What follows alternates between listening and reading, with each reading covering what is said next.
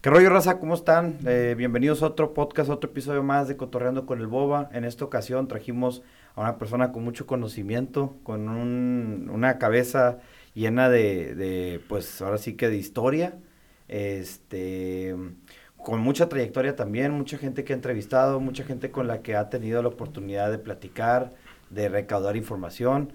Tiene un blog, un blog de fotografías antiguas de la ciudad, se llama El Piedras Negras que se fue esta persona es aquí de Piedras Negras. Eh, recauda fotografías, ahorita le preguntamos cómo las consigue, pero son fotos muy interesantes de los años 60, de los 50, hasta de los 1900, ¿no? El señor Ramón Carrillo, ¿cómo está? Mucho gusto, me da mucho gusto tenerlo por acá. Gracias, gracias por la invitación, José Luis, muchas gracias. ¿Usted es un historiador? ¿Se consideraría un historiador? Cuando me, dicen ese, que es una palabra muy importante para mí, yo les contesto lo, que te voy a decir, que eh, no me considero historiador porque hubiera estudiado historia, no tuve la oportunidad. Me he topado con la historia en las fotografías de ese proyecto que mencionabas, y ahí me topo con la historia y ahí hay que respetarla este, y verla eh, exactamente, no, no podemos jugar con ella ni inventarla. Últimamente yo he estado haciendo videos acerca de sucesos importantes del mundo, ¿no? De la Revolución Mexicana, a lo mejor la historia de cómo inició la, la UNAM, del conflicto armado que hubo en Chiapas, impartido por el subcomandante Marcos, liderado, liderando al, Ejército Nacional Zapatista, de Liberación Nacional, ah, del Ejército Nacional, Ejército de Liberación, Ejército Zapatista de Liberación Nacional y hablé de la batalla de Stalingrado y hablé de la guerra de Yugoslavia y como de hechos históricos, ¿no? Y bueno, me di cuenta que hay bastantes como, pues tú está la historia que tú encuentras, pero hay como miles de versiones de la historia y como que tratas de recompilar de todo y haces como una, tal vez no inventada, pero haces ahí como un, un Frankenstein o te vas por lo que suene más, más verídico, ¿no? El, el, ya sea Nagio, no sé, la, fuente de información más verídica, pero luego sale una, bueno, ahora, ahora sí tenemos alcance, si nos ve la gente, y salen una bola de comentarios bien locos de que, que no, que esto también pasó y que ellos también fueron los culpables y los buenos son Rusia o, Hitler no mató a nadie, o sea, y salen unas ideas muy locas y unas teorías muy locas que dices tú, ok, ok pues la historia es la historia que conocemos, pero hay muchas versiones, ¿verdad? Y bueno, usted comentaba de no inventar y no y tratar de respetar la historia, pero ¿cómo sabemos que esa es la historia que es? Porque eh, he tenido la suerte que tenemos respuesta en este proyecto, porque haz de cuenta, el otro día subí una tienda, este, una foto de una tienda y de repente dice doña Lupe, era la tienda de Don Polo y luego doña María. Tenía cuatro hijas, sí, una era maestra y luego acá atrás, sí, la maestra estuvo conmigo en la Benito Juárez y, se llamaba, entonces ahí ah, se va comprobando la historia como una como la llamada memoria hablada, pues esta es la memoria escrita o, o la memoria Facebook. se encuentran ex vecinos, ex compañeros de primaria, y, oye, que tu mamá no, pues que ya se murió, y haz de cuenta, y, de Chicago y de Nueva York, y de, donde andan todos los nigropetenses. A veces no me llegan fotos, y el otro día no me llegaban, y puse, ¿de dónde mandan saludos los nigropetenses? No, hombre, este, once mil y pico, este, todo el mundo enviando saludos. Hubo buena respuesta. Ajá, hay una buena respuesta de, de, los nigropetenses por su pasado, por ese Piedras Negras que se fue y pues tenemos la oportunidad de, ponérselos a la mano, pero gracias a ellos que envían sus fotos. Yo, yo, empecé con 200 fotos de mi archivo y ahorita hay casi 3000. Bueno, este, hablando acerca de Piedras Negras, yo tuve la oportunidad de estudiar en Monterrey y bueno, junto conmigo había bastantes chavos que también se fueron a Monterrey, ¿no? Y haces como una comunidad de foráneos, uno conoce a otro, otro conoce a otro, y de repente la persona que él conoce tal vez no te conoce a ti, pero luego te toca conocerla, ¿no? Mm. Y siempre cuando saben que eres de Piedras Negras y que alguien más, ya conocieron a alguien más de Piedras Negras, siempre se sabe la típica, ¿no?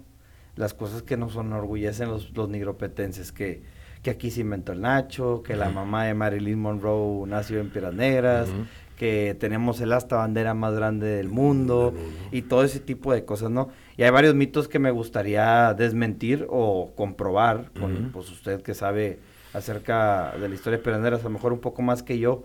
¿Qué tan cierto es que se inventó el Nacho? Pues sí, este, en el 55, 56, en el Club Victoria, este, don Nacho Anaya era mesero y llegaron unas americanas, ¿no? Digo el Paz, que no, era ni el comida ni era cena, era la merienda, ¿no? Y llegaron y querían un, algo para estar ahí picando, ¿no? Y con unas cervezas bien heladas. Ha sido en agosto, ¿no? Con ese calor que... Y en la canícula. sí, del que presumimos. Entonces, don Nacho Anaya, este, pues, hay muchas historias de que de que no había nada y que él nada más sabía eso y no es cierto. En vida me lo dijo don, don Yopo que pues, era el mejor restaurante de Piedras Negras, tenía para orquesta y para bailes. Entonces tenían todo en a las cenas, ¿no? A don Nacho se le ocurrió los totopos y el queso, ¿no? Y eso fue la primera vez. Este, fue nada más el totopo y el queso, y así se los dio a, estas señoras. Y llega, va y se los lleva y dicen, ¿cómo? ¿y esto qué es? No, pues, y ellas señoras dijeron, es un Nacho, porque, es, porque lo hizo Nacho. Hay otra historia que me contó don Yopo que, que después volvieron a ir y querían y no estaba don Nacho. Pero eran otras personas, amigas de ellas que les habían dicho alguna cosa así, ¿no? Y les dijeron, hombre, este no está Nacho, ¿qué les hizo Nacho? No, pues les hizo totopos y queso. Ah, pues háganselos, por favor. Y unos meseros que nunca faltan, así de chancaquilla, le dicen, oye, ponle jalapeño. Ah, para enchilar a pues los gringos. Porque son gringos, porque son, son bien culiches para el, para el jalapeño. Ok, ok. Y para molestar al, al, que no estaba. Entonces, órale, no, hombre, pues pegó sin saber que, que, iba a ser la combinación perfecta, ¿no? Entonces, eh, fue en el Club Victoria, muchos dicen que en el Moderna, ¿no? Fue en el Club Victoria y, y de ahí pues se hicieron famosos, ¿no? Y también está la historia de que eran esposas de unos militares gringos, ¿no? ¿Eso, eso también es una mentira? No, no, también eh, es lo que comentan de la señora Fainan, Mami Fainan, entonces... Pues sí, sí, es, es, parte de la historia de Piedras y de lo que nos debemos de enorgullecer. Yo siento que un, un festival al año es muy poco. Una calle es, muy poco. Debería haber un monumento padrísimo de un hacho, no, sé. Algo. Antes teníamos una mascota, ¿no? Que era un hacho con carita feliz y manitas, ¿no? Sí, lo manejaban en los festivales y Beto Peña tenía, tenía una banca también con un hacho que te podías sentar y como que el hacho te abrazaba. Yo siento que no le hemos sacado jugo a, ese, a ese lado, ¿no? Imagínate una tienda de souvenirs y todo eso. He pensado en la casa del Nacho, pero no lo he asentado. Yo también he pensado mucho en, hacer un lugar donde vendan puros nachos, ¿verdad? Y, de, a lo mejor hasta nachos dulces, nachos con, con que, con... Y el original sobre todo, si vas aquí batallas. ¿Cómo? Y, el original, que debe de ser con queso amarillo y jalapeño, ah, sí, con queso amarillo y jalapeño. Yo llego aquí al que está por ahí, que, me gusta mucho, pero y con queso blanco, no, hombre. Y el jalapeño acá está en el bote. No, pues que te gustaría poderse lo puesto para, para darle así. Es que quizás nosotros crecimos con esos, ¿no? Así nos lo daban mis papás. O sea, yo en los restaurantes así los veíamos, ¿no? Ahora ya están disfrazados con arrachera y chorizo y todo eso. No está mal, pero, pero que no olvidar el original. Y que de ahí, de ahí partan los demás. Hasta dulces, como dices. Sí, un nacho con chocolate, o sea, pues, así como hacen las pizzas dulces, pues debe, debe de haber algún estilo como de, variación, pues estamos aquí en, en Piedras es la cuna del Nacho, ¿no? Exacto, y en frontera. Bueno, este, hablando para toda la gente que no sabe, la raza que me sigue de, de Monterrey, de Tabasco, de Sonora, de, de, de todos lados de, de, la República, ¿cómo les podemos explicar qué es el Festival del Nacho? ¿Por qué se hace? ¿Qué es el Festival del Nacho? Bueno, es un festival que se hace cada año aquí en Piedras Negras, en el Paseo del Río, donde hay eventos de música, de, de, canciones, concursos del Nacho más, más grande, del Nacho más original. Este, se traen artistas foráneos y se, invita a, a, los vecinos de Eagle Pass y se hace un evento muy, muy padre cada año, ¿no? Un festival. Hacen el Nacho más grande del mundo, ¿no? Y hacen el Nacho más exótico. Más y el Nacho no exótico, sé qué, más pequeño. Más pequeño. Sí, sí, sí. un montón de, de variaciones bien locas. Sí, sí. Para toda la raza que quiera venir a probar nachos y así de una manera muy bizarra, se le, se le puede llamar, este, pues está el Festival de Nacho y se dan una vuelta por y se compran ahí algo en el Marshalls, ¿no? Pero bueno, este, continuando con la historia de Piedras Negras, eh, se rumora o alguna vez escuché que Coahuila era la cuna de la Revolución Mexicana. Y bueno, sí, ¿no? En, en, en la hacienda de, de, mm, de Plan de Guadalupe se firmó el Tratado de Guadalupe donde se desconocía el gobierno de Victoriano Huerta como, como legítimo y pues ahí empiezan en la- las discusiones y la pelea, ¿no? De, de quién iba a gobernar el país, ¿verdad? Sí, sí. ¿Qué Lo- participación tuvo Piedras Negras en la Revolución Mexicana? ¿O no tuvo alguna? Yo siento que el eslabón que tiene Piedras Negras con la Revolución Mexicana, el eslabón más importante, es la, la realización de los cañones en la Casa Redonda, el Niño y el Rorro, eh, que hizo don Patricio de León y el ingeniero Prieto. Hace tiempo escribí un corrido este, a don Patricio de León, porque no tenía corrido. Dije, bueno, hay, hay que empezar. Martín Molina, un chavo de Saltillo que canta muy bien. Este, él me lo, me, lo musicalizó y lo, y lo cantó, le hizo ahí unos arreglos. Nada más era un, un capricho mío, ¿no? Pero un capricho cultural, y ahí está el video, este, y yo siento que ese es el eslabón que, que nos une, ¿no? Y lo he comentado de que nos imaginemos a, a don Venustiano Carranza saliendo de la aduana donde vivió un tiempo, y que ahí rápido al, al soy muy teatrero, dirigí 10 años teatro en la UANE por eso. Este, con, con prisa de la aduana a la Casa Redonda y, y ¿Cuál es la Casa Redonda? está atrás de la estación de Antigua, ya ves que topa la, la calle o topaba, ¿no? Y está la estación Antigua. Después de varias vías, es una es una redonda, una construcción redonda donde entra el tren y entra para componerlo y entonces abajo hay una un riel que da vueltas, entonces da vueltas así la, la, la cabeza, lo arreglan y ya sale otra vez. Entonces hay en varias ciudades, en varias estaciones, ¿no? Se requiere. Es, el taller- es como un taller.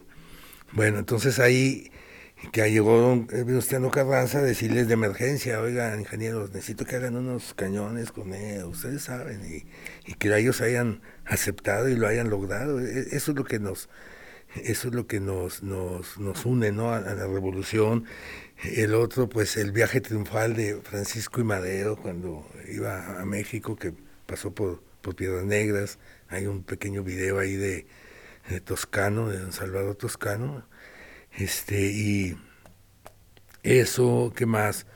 Eh, eh, unos decretos que hizo este don Venustiano Carranza ahí en La Aduana, ese que nos devolvió el nombre de Piedras Negras, porque primero fue Villa de Herrera, y luego este Ciudad Porfirio Díaz. Ciudad Porfirio Díaz, y luego este vino Carranza y le devolvió el nombre, pues, se puso Porfirio Díaz y él le devolvió el nombre ahí a Piedras Negras hasta la fecha, ¿no? Y las Piedras Negras, pues los yacimientos que había, ah, que hay, ¿no? Bueno, ¿por qué, ¿por qué se cambió el nombre de Ciudad Porfirio Díaz? Sí es cierto que a Porfirio Díaz le gustaba mucho Piedras Negras. No, una sola vez vino al- de una visita y eso porque iba a, venir- iba a dejar a su cuñada a Estados Unidos, que iba a un, a un viaje a Europa. Eh, eh, es lo que dicen en unos libros, unos historiadores. Y llegó a Piedras Negras porque iba de pasada y lo recibieron en, en la aduana, pero hasta ahí y inaugura- aprovecharon e inauguraron la escuela modelo, pero fue el único este acto oficial. Desgraciadamente no hay fotos de Porfirio Díaz más que la única donde está saliendo de la aduana. Era la única. Comentaban que había venido a la inauguración del, del edificio de la aduana y no. Vasconcelos en su Ulises Criollo no menciona a Porfirio Díaz y lo mencionaría, ¿no? Y entonces, ¿cuándo viene el cambio de nombre de la ciudad de Piedras Negras a Porfirio Díaz? Eh, no es exactamente, en- ahorita no, no recuerdo la, la, la fecha exacta. Pero, pero ¿cómo viene o por qué se cambió? Ayudó a varios, a, a- a la aduana y a algunos proyectos y por eso le dieron el, el nombre del presidente en turno y Y dije, no, pues vamos a O poner... le hicieron la barba, pues. Como quien dice. Ah, aquí hay muchos de esos. ¿no? así, hay muchas, así hay muchas escuelas Sí. y muchas calles. Ah, bueno. Oiga, este... Y hablando de, de personajes importantes, ¿no? También Piraneras es una ciudad con muchos personajes importantes. ¿Cómo no? Este, mencionaba usted a Pedro Ferriz, que si no me equivoco era un... Es un periodista. Bueno, ya, ya falleció. Ya falleció, sí. El, el señor Pedro Ferriz Santa Cruz este, nació ahí por la calle Rayón, Zaragoza y Rayón, atrás de donde fue la librería Cabral. Entonces, este, hace muchos años, y pues uno de los hombres más cultos, ¿no? De, de, de México, un eh, investigador del, fenómeno de los ovnis. Él fue el que dobló eh, el, lanzamiento, el lanzamiento del hombre a la luna. Él, lo dobló en, en español, fue el seleccionado, uno de los mejores locutores de México, varios libros que tiene, eh, aquel premio, eh, aquel programa en la televisión, el de los 64 mil, muy interesante. La pregunta. La pregunta de los 64 mil. Y este, pues tuvimos la suerte de entrevistarlo y luego de gestionar su homenaje aquí. Y estuvo aquí varios días en Piedras Negras y pues encantado porque no había regresado desde los 50 que vino, parece, a la inauguración del Cine Rodríguez con Silvia Pinal. Y no había regresado hasta así como 15 años. Y él vivió aquí, su infancia, su adolescencia, ¿cómo terminó Eh, hasta la primaria, con unas, unas señoritas que tenían unas escuela, una escuela, unas señoritas Herrera, y ya se fueron a, como a los 11 años su familia. Hay muchos personajes que de alguna manera la infancia les tocó aquí y luego se tuvieron que ir, por una cosa u otra, de la familia. El otro caso es el de Armando Jiménez Farías, autor del libro Picardía Mexicana, el libro más vendido, más escondido, más prestado. Este, después de Don Quijote es el libro más editado de, de- de- del mundo, ¿no? Don Armando Jiménez conoció 110 países gracias a, a Picardía Mexicana. Él nacido aquí en Piedras Negras, este, con un primo muy conocido, el doctor Rafael González Farías, primo de él, primo hermano, eh, don- el arquitecto de profesión, don Armando, pero le gustaba lo- el folclore, le traía la espinita, entonces eh, vivía en México y en el centro y iba sin problemas de alcohol, veía en las cantinas o en los lugares los albures en la pared y en los camiones y como que se dio cuenta que nadie los había recopilado, Documentado. documentado, y él se puso a, documentarlos y órale, y ahí salió su libro, el día que le, al mes, a los dos meses de su libro, de un gran éxito que le estaban pidiendo miles de ediciones, este, me acuerdo que nos comentó que rompió su título y de, de arquitectura y varios premios que tenía, hizo una fogata, hizo una carne asada y dijo, de aquí ya no soy arquitecto, soy escritor y de ahí salieron varios libros, el tumbaburros, como ocho o nueve libros, todos enfocados a esa área. Mucha gente dijo, oye, pero este pues es medio vulgar o esto y lo otro. No, él no, él, él lo documentó, eh, la vulgaridad. eh, somos Era como nosotros, el somos trabajo de un periodista, El ¿no? pueblo mexicano, exactamente, ¿no? El folclore, la cultura. Entonces, pues es, es otro orgullo de Piedra Negra, ¿no? Armando Jiménez. El que te comentaba, escultor más antiguo que ellos, Oliverio Martínez de Hoyos. ¿Quién eh, fue quien hizo, me comentaba, quién fue quien hizo el, el, el- el monumento a la revolución? ajá, el grupo escultórico del Monumento a la Revolución. Ok. Como fue cambiando de idea ese monumento, al principio iba a ser panteón y varias, un museo. Y, entonces, en un momento en que terminaron la cúpula y tuvieron que hacer un concurso y él le ganó como a 40 arquitectos de esa época. Bueno, el Monumento de la Revolución está en la Ciudad de México, es así como una, que viene siendo como una cúpula, como, tiene cuatro, cuatro, gru- grupos escultóricos, ajá, y luego columnas. arriba tiene una cúpula, no sé, bueno, voy a poner una foto más fácil. ¿verdad? Sí, sí.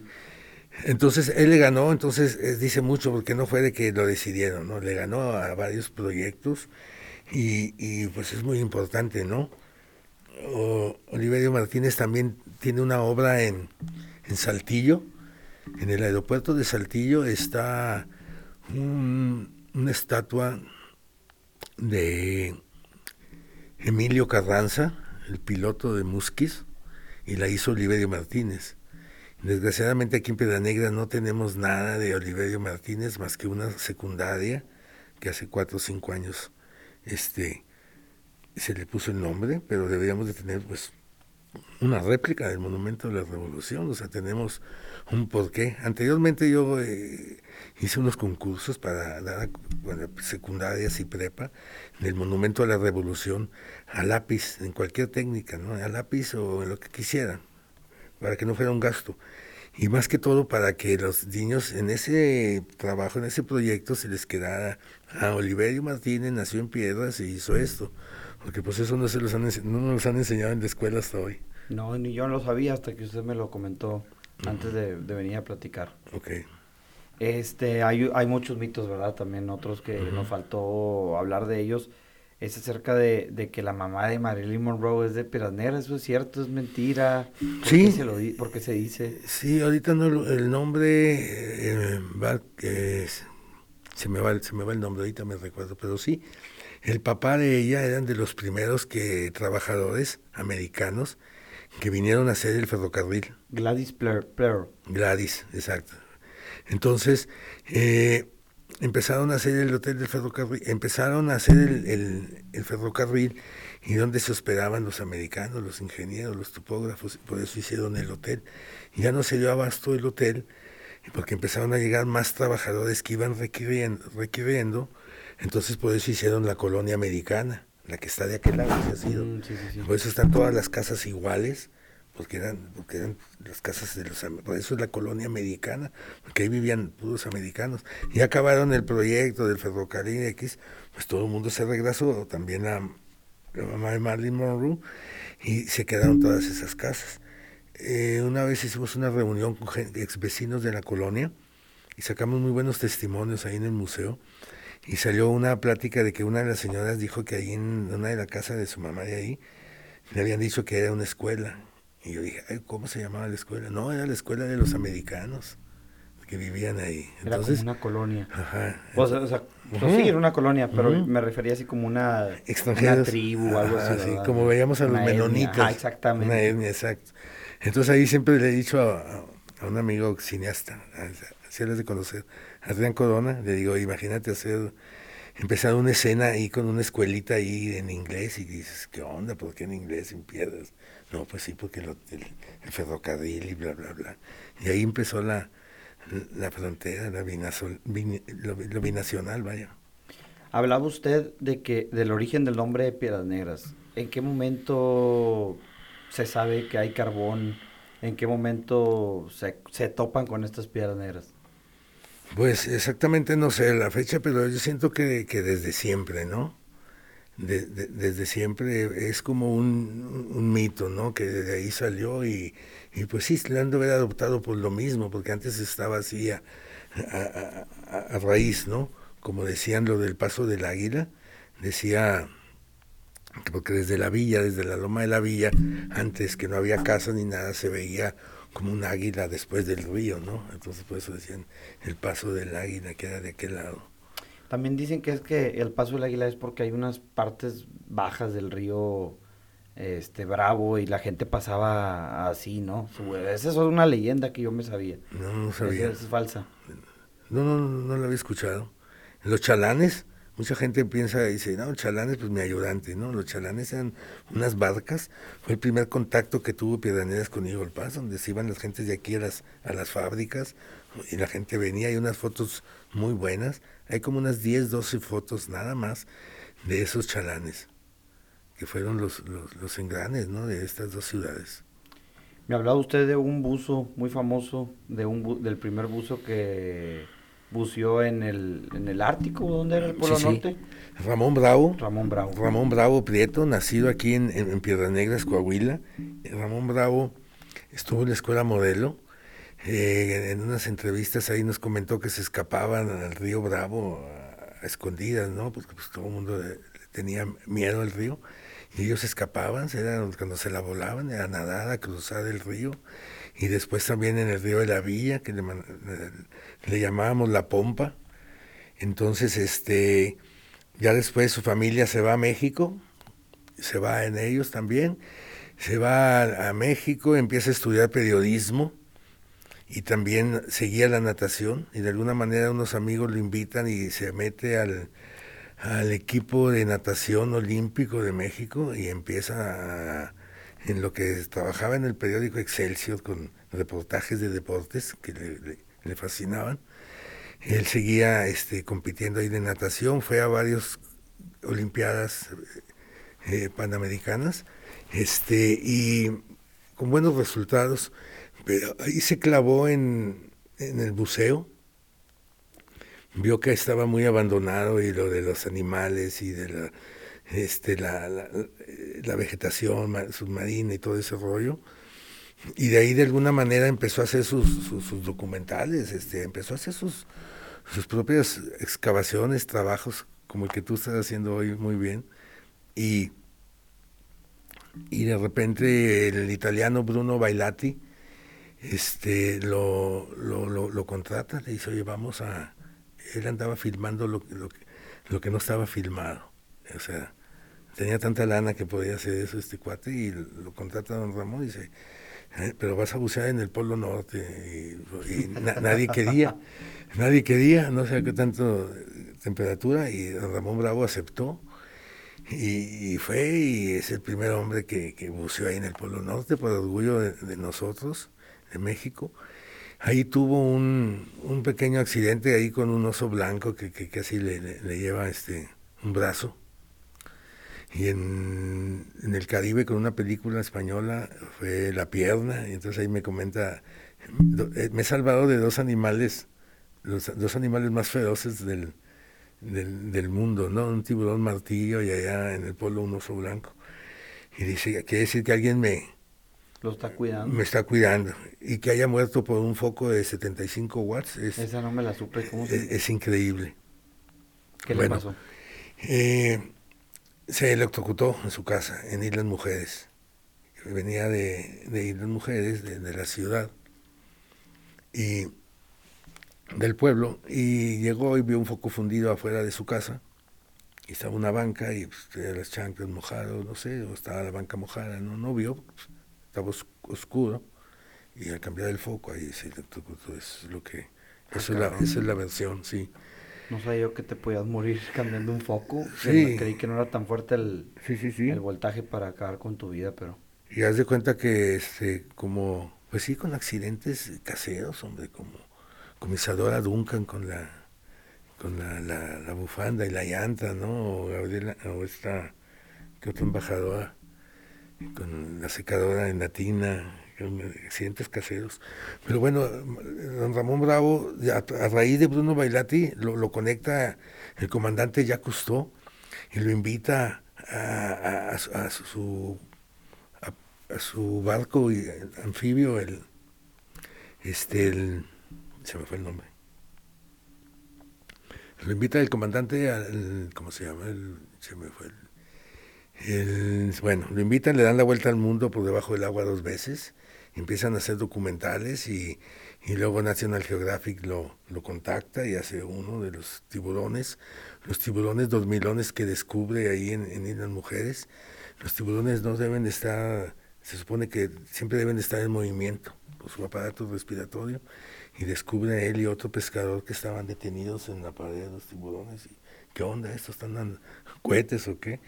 Y ya los filmaron y todo, y no era una corriente de, de, agua y todo eso, pero le hablaron a todas, a la doctora Clark de Los Ángeles, y vino todo el mundo a, a, a, llevarse este descubrimiento, ¿no? Y eso lo hizo más, pues, más famoso, empiezan las películas, ¿no? que hizo, los documentales de las langostas, de los coral, no, no, no, premios en todos lados, en todo el mundo, hace su casa ahí en Islas Mujeres, eh, aquí le hicimos un homenaje también, fue Mister Amigo, un homenaje de cuatro días, y iba fascinado. Fascinado. Este, eh, en, ahorita en Islas Mujeres están haciendo un museo, y ahí estamos apoyándolos con algo de material.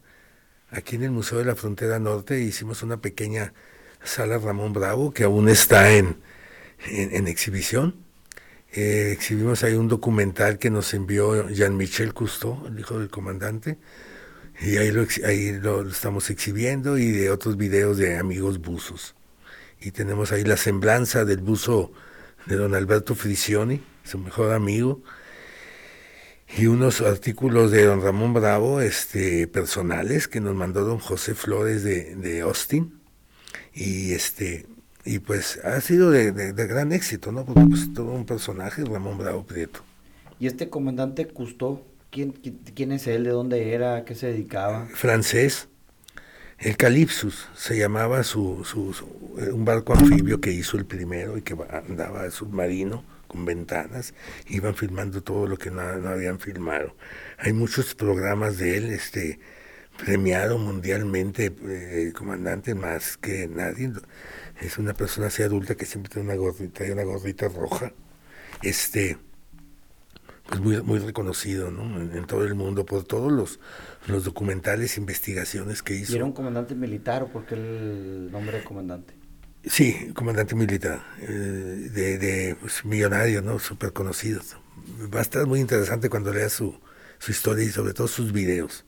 Y qué orgullo que algunos con, con Ramón Bravo Don Ramón Bravo lo conocen varios, muchos, como el ya mexicano, y, a él le, molestaba, decía, pues trabajé varios meses con el comandante, pero pues, hasta ahí, ¿no? Él como quiera hizo, hizo sus, su, cosecha, vaya, ¿no?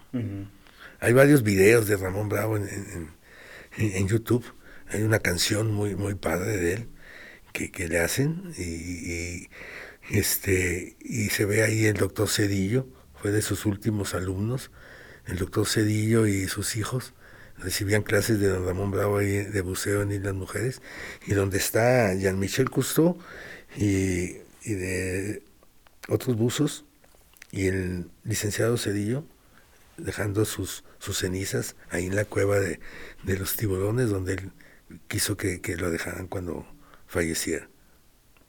Este, me comenta usted que es escritor me platicó acerca de que había escrito bastante. ¿Qué, tips, qué recomendaciones le puede dar a las personas que están empezando a escribir, que le gustaría ser eh, escritores?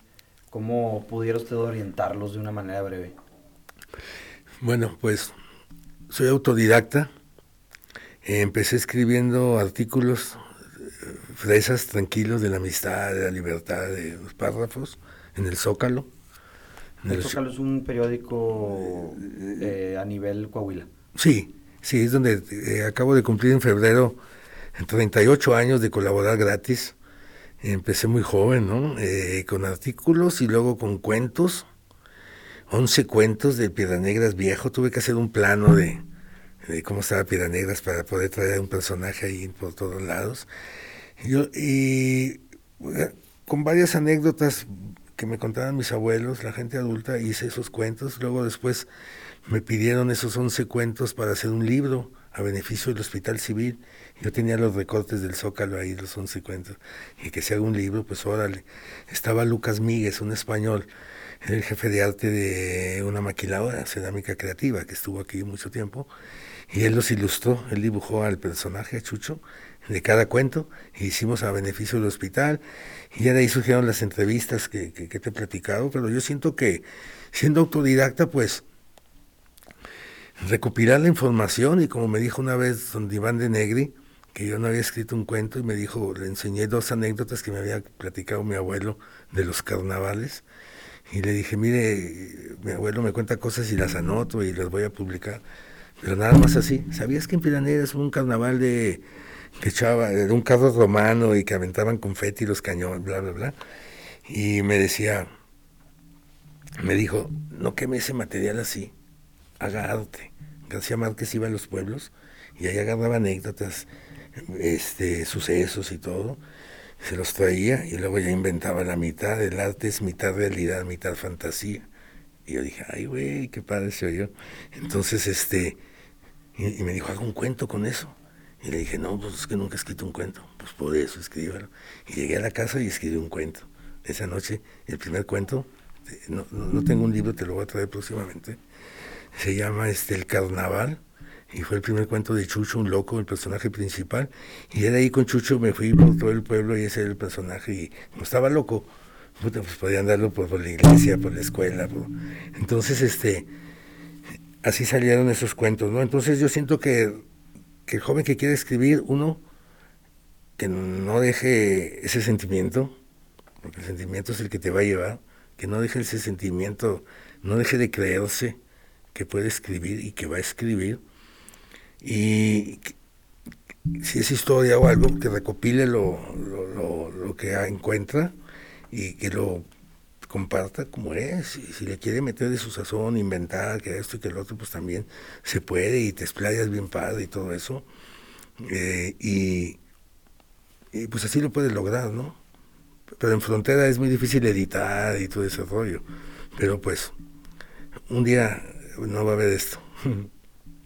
Yo, yo eh, llevé varias clases de escritura y yo me acuerdo muy bien que una de las partes era como usted decía, bueno, usted es autodidacta, pero pues a mí sí me, como que me enseñaron la teoría y la teoría era esa, que recompilaras la información, que hicieras una investigación, te informaras para que después ya que entiendes el, ya que entiendes tú el tema o tienes una ciudad, este, en, un plano, puedes entender la casa, tienes que meter como en el papel de los personajes, tienes que, poder imaginar para poder después escribirlo y, pues explayarte, ¿no? En la historia. Sí, sí. Entonces sí, sí, pues concuerdo mucho con lo que usted dijo. Yo lo aprendí en la escuela, pero usted lo aprendió solito, ¿verdad? Pues tuve que, pues imagínate, yo llevaba las entrevistas de Fausto Z. Martínez o de Santiago B. González la llevaba a máquina, cuatro o cinco hojas y cinco fotos con un clip en una folder. Ahí están en el Zócalo y a los cuatro días me devolvían eso si tenía suerte, si no me robaban las fotos o X. Y al último esta entrevista de este güey se la mando a Caro, que ni conozco. Le mando la, la, entrevista y las fotos y ya, no, no quítale esto, ponle lo otro y ahí estoy yo jugando. Bueno, y hablando de novelas, hay una novela muy famosa que se llama Como agua para chocolate, ¿no? Y está ambientada en la ciudad de Piedras Negras. ¿Por qué se da así? No me acuerdo cómo se llama la... la Lauda Esquivel. La, ¿Ella era de aquí? ¿Por qué eligió Piedras Negras? No, su abuela. Su abuela era de aquí. Ella no, nació, no nació aquí en Piedras Negras. Bueno, fuera, ya le hubiéramos este, acaparado, ¿no? De alguna manera pero no, este, su abuela era de aquí, entonces hizo ese libro, lo sitúa con algunas recetas antiguas, riquísimas de, la abuela, y, te digo, le hizo, le hizo la historia a esas recetas, ¿no? Es como ahorita encontramos una receta del pan de maíz, por decir, decir, ah, el pan de maíz de mi abuelo, pero es que el de mi abuelo no sabes porque le ponía vainilla antes y, y ahí es otra historia, si me explico. Entonces, ahí va, entonces buenísima la, la novela, eh, la película pues no se diga, entonces ella ahorita está de embajadora en, en, Brasil, te digo porque... Un fuerte saludo hasta Brasil. Sí, la licenciada Lilia, Lilia de la Casa de Coahuila de México, estoy en contacto con ella, este, me está, ya me conectó con ella para entrevistarla, ya le envié la, la entrevista, ojalá que, que nos responda. Este, ¿qué le iba a decir? Yo también leí la, la novela y mi bisabuela se apidaba Garza. Y ya ve que la familia ahí de esa, de la que habla la historia, es, es Garzo, de la Garza, ¿no? Ah, sí, sí, sí, Entonces sentía como que la historia de mi abuela, pero creo que mi abuela no estuvo en la revolución, entonces, entonces ahí le, le, quita puntos, ¿no? Pero sí me recordó mucho a mi bisabuela esa, esa novela, porque sí la, sí la leí. Sabes que yo tuve la oportunidad de andar de extra Fui me acerqué. ¿En la película? Sí, fui me acerqué al hotel del ferrocarril cuando este tú me dices, eh, sí, me explico mucho. Cuando estaban filmando, yo fui a llevar el libro a Laura Esquivel, porque acaba de ver la novela y luego que sé que le van a hacer la película, wow. Y, pero no estaba. Entonces me dice, no, está Alfonso Arau. Y yo, wow, pues, eh, Calzón Inspector, o sea, esas películas buenísimas. Este, y le digo, no, pues a él, y ya voy, le digo, pues sí, señor, es que traía para su esposa. Oye, qué padre libro, que no sé qué. Yo se lo doy, que no anda aquí, que bla, bla, bla. Y, oye, tú eres de aquí de piedras. Sí, oye, necesito una carpa para una escena, una película. Y yo, en ese rollo nombre alucino. Yo se la consigo. De veras, y cuando mañana, de veras, igual, el teléfono este amigo, y que no sé qué. Vente Ramón, y no sé qué Y ya me salí de ahí y dije, puta madre, ¿qué hice? ¿y dónde he visto una carpa? Dije, ah, pues Ruiz de la Rosa estaba empezando el, centro de alabanza, era con carpa, nomás los domingos, no sé si te tocó. Era mi maestro en el TEC y fui y le dije, fíjese que pasó Ay, Ramón, no, es entre semana, para el domingo, porque quedo con, con, los hermanos, no, no, para el domingo, y así. Al día siguiente estaba un camión ahí de la película, se la llevó y luego yo no tenía exámenes. Ya me fui en la tarde con un amigo, llegamos, ya estaba la, la, carpa puesta. Ramón, ven a ver, mira lo que hiciste, cabrón. Ve, quieren estrenar, órale, váyanse a, a, vestir. Ya nos subieron a la casa con, con todos los artistas ahí cambiándonos y anduvimos este, extras muy padre. Un fregón. Una buena experiencia. Hablando de, de, de más personajes de aquí de Piraneras, me comentaba que había un ahí sí no recuerdo el nombre, había un chavo que le hizo las películas a Pedro ah, Infante. Ajá, es Mario, Mario Hernández Sepúlveda. ¿Y él era de aquí de Piedras De aquí de Piedras Negras, nacido en Piedras Negras. Él dirigió las 35, 38 películas de Antonio Aguilar. Antonio Aguilar. De Antonio Aguilar, director de cabecera de Antonio Aguilar. Zapata en, en Chimaneca, pues imagínate todas las de todas las de Antonio Aguilar. Y aparte hizo él algunas de de, su cosecha, como decimos. La, más reciente, que ya falleció don Mario, la más reciente que tuvimos la suerte de hacerle un homenaje aquí en el Centro Cultural Multimedia, yo lo dirigía, este, y en, ahí en unión con, con la señora Minú, trajimos este proyecto y trajo su película aquí, Cementerio de Papel, una película sobre la Guerra Fría, ¿no? Después de lo del 68 y sobre unos archivos que se robaron ahí. Y muy interesante porque salía la señora Rosario, Rosario Ibarra de Piedra, salía como ella misma, ¿no? Este, como una luchadora social a raíz del secuestro del hijo. Y salía Alberto Estrella, sale Alberto Estrella. Entonces don Mario Hernández, este, muy reconocido, ¿no? Otro cineasta también nacido en Piedras Negras, que te decía, es eh, Raúl Fernández Fernández, hizo su libro Tras el Horizonte Azul y con el tiempo hizo el guion, la adaptación para cine. Hizo eh, Mi abuelo, Mi perro y yo, una película muy, muy popular. Y pues, nacido aquí en Piedras Negras, ¿no? Actrices, te decía Nubia Martí, una actriz aún activa en Televisa. Eh, Isaura Espinosa, también este, ya se le hizo un homenaje a Isaura Espinosa, a Nubia Martí se lo debemos todavía. Hablando de la historia moderna de Piraneras, ¿qué podría hablar de ella?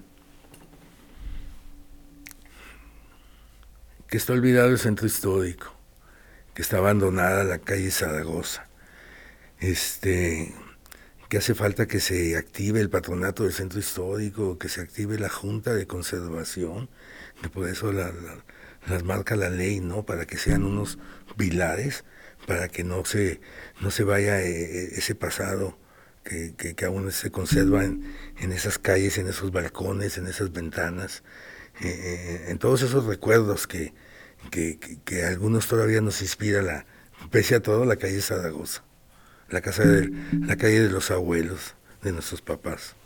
¿Cómo no la vamos a querer? antes de terminar, ¿algo más que quisiera agregar? Ah, mm. ¿Algún tema del que quiera platicar que se nos está olvidando? Eh, que visiten el Piedras que se fue, que nos sigan regalando más, más fotografías, porque ahí está la historia de, de Piedras Negras. Es increíble y asombroso y, gracias a Dios que ya un, un, estudiante en su celular pueda ver todas las fotografías de, de la historia de Piedras Negras, algo que nosotros no, tuvimos ese alcance, teníamos que ir a, la Casa de la Cultura a ver algunas fotos que hubiera en la pared, ¿no? Eh, yo sé que un día esto va a dar pie a que un día se haga un libro de, fotografías antiguas. Si usted pudiera revivir algún personaje de la historia de México, de la historia del mundo, ¿a quién sería y por qué? Obviamente, pues, para platicar, pero ¿por, qué reviviría ese personaje y qué le gustaría preguntarle? Mm, como qué bonita pregunta. Este, híjole, hay varios personajes. Eh, híjole, híjole, híjole, Yo siento que con don Ramón Bravo, porque era una persona tan sencilla, tan tranquila, y, con tanto mundo y con tanto que te decía y con tanta paz que, que sí me gustaría volver a platicar, este, platicar con él. Y a lo mejor también con, soy muy chistoso, con don Armando Jiménez, el de Picardía, porque era risa tras risa, ¿no? Gozaba la vida de una manera increíble. Y por último, eh, tres libros que pudiera recomendarnos usted, este, ya sea novela o históricos o informativos. Ok. Eh, uno, eh, bueno, el que me llevó a mí a, escribir y a leer fue, y que les puede gustar a los jóvenes, estamos, el Conde de Montecristo, ese es vestido, el Conde de Montecristo. Y un mexicano de, de Octavio Paz, El laberinto de la soledad, porque ahí plantea el mexicano tal como es, como, como debemos de ser y por qué somos. Y eh, de García Lorca, La casa de Bernarda de Alba, teatro. Escribo, escribí teatro, entonces me, gusta leerlo, porque me gusta ese ping-pong, eso de los personajes. De que están contestando. el bien y el mal, y todo eso y lo otro. Este, hace poco me decían, este, de que algunos habían comentado que, no había nacido aquí Ramón Bravo o Pedro Ferriz. Y me dicen, ¿qué me contesta de eso? Y les dije, bueno, para que haya protagonistas tiene que haber antagonistas. y así quedó. Pues ellos eran los antagonistas. ok, estuvo buena. Este, antes de, de retirarnos, eh, si usted pudiera hacer una petición acerca como histórica o cultural, eh, ya ve como me decía que a lo mejor una, una estatua a Ramón Bravo, a lo mejor un, monumento a la revolución pequeño, ¿qué, ¿cuál cree que usted que sería la prioridad? Bueno, hay, algo que sigue y traigo así algo más, más, más urgente, que se pudiera retirar, y, y si te lo estoy hablando, ya hice yo las gestiones obvias, por escrito oficiales y todo el rollo, y no soy muy, muy oficial, este, a que retiren el resbaladero que está en el mall con la bandera. Ah, carico, ¿cuál resbaladero? ¿En el mall de Eagle Pass? Ajá, en el mall de las ah, Águilas. sí, cierto. Supone que los símbolos patrios no deben de comercializarse ni usarse... Aquí. En Estados Unidos sí se puede. En Estados Unidos, este, hay hasta calzones con la bandera, o, no, no, no pasa nada, ¿no? Este, en el mall de Eagle Pass, el mall de Eagle Pass hay un área de, niños donde los niños pueden jugar y hay un, hay un resbaladero que de un lado está la bandera de Estados Unidos y del otro lado está la bandera de, de, México, entonces están los niños ahí, es su resbaladero, entonces lo vemos ahí, nosotros no, no lo vemos, aunque sea un juego, aunque el niño baje feliz, no se nos hace este, e, e, esa visión no no no concuerda de, de, estar ahí pisando el águila y todo y no ya hice las gestiones necesarias, ¿no? Con en Eagle Pass y con el mayor, y en el mall y todo, y no, no hubo respuesta. Bueno, pues ojalá que la atiendan pronto y no crean que solamente es una chiflación, ¿verdad? Pero como en México que sí se respetan los símbolos patrios, pues yo creo que no deberían de incluirnos en su libertad de hacer calzones y de hacer trajes de baño y todo eso. Y eso que firmé la carta como Mister Amigo 2018. Aún así no hubo... No hubo respuesta. No hubo respuesta. Dije, no me van a quitar la banda, ¿no? ahí, la, tengo escondida. Eso sería una petición. Yo sé que vas a tener que editar todo esto, ¿no? ¿Qué cosa? Todo esto, ¿no? ¿Quiere que lo quite? Editado. Ah, pues ahí hemos tenido muchos errores. ah, ¿no? se preocupe, va a quedar con madre. Yo creí que quería que quitáramos lo de la bandera. Digo, si quiere lo quitamos. No, ¿cómo crees? No, no, me nace así, sí, me dices y me gusta que, que, que me sorprendan. Entonces, sí hay de, Ramón Bravo, de, de, Oliverio Martínez, hay varias cosas por las cuales, pero esa es, es más urgente. Y ahora con el abrazo de la amistad y todo ese rollo, le digo, hello, o sea, por aquí se empieza. ¿Qué les cuesta? Es más, ya les dije al gerente, no, no lo quiten. Pasen Una lata de pintura. Ah, nomás píntelo. Porque dijeron que era mucho costoso quitar eso y que aquí iban a poner y que lo viera que porque era las dos y el puente. Pues, no, ¿verdad? Digo, ¿a quién les ponemos acá? ¿No les vale si les ponemos una americana de este lado mal, ¿verdad? Digo. Pues muchas gracias por su tiempo, señor Ramón. Me da mucho gusto que estuvo aquí platicándonos, compartiéndonos este, de la sabiduría que usted tiene, del pues de los años que tiene en la cabeza, de la historia de Piedras Negras. No, no me refiero a años de edad, sino a los años que tiene guardados de, de la revolución, que sabe del ferrocarril, que sabe de, de, de, los, de estos cañones que se hicieron, esa historia que tiene guardada y que pues hoy viene aquí a, a de, abrirse acerca de las personas que ha conocido, que han sido célebres, eh, que han nacido aquí en Piraneras, que tal vez muchos nigropetenses desconocíamos y ni por enterados estábamos, pero pues el día de hoy me, me, me culturalizo un poco más y estoy seguro que todas las personas que nos están escuchando también, ¿verdad? Muchas gracias por la invitación. Éxito. No, muchas gracias. Aquí estamos y vamos a seguirle dando. Toda la raza que está en el carro, les mandamos un fuerte abrazo. Toda la raza que está en el trabajo, ya saben, échenle ganas, ya mero salen. Y la gente que nos está escuchando por diversión desde la comunidad de su hogar, pues les agradecemos bastante por estarnos escuchando en sus tiempos libres. Les mandamos un fuerte saludo, yo y el señor Ramón. Ramón.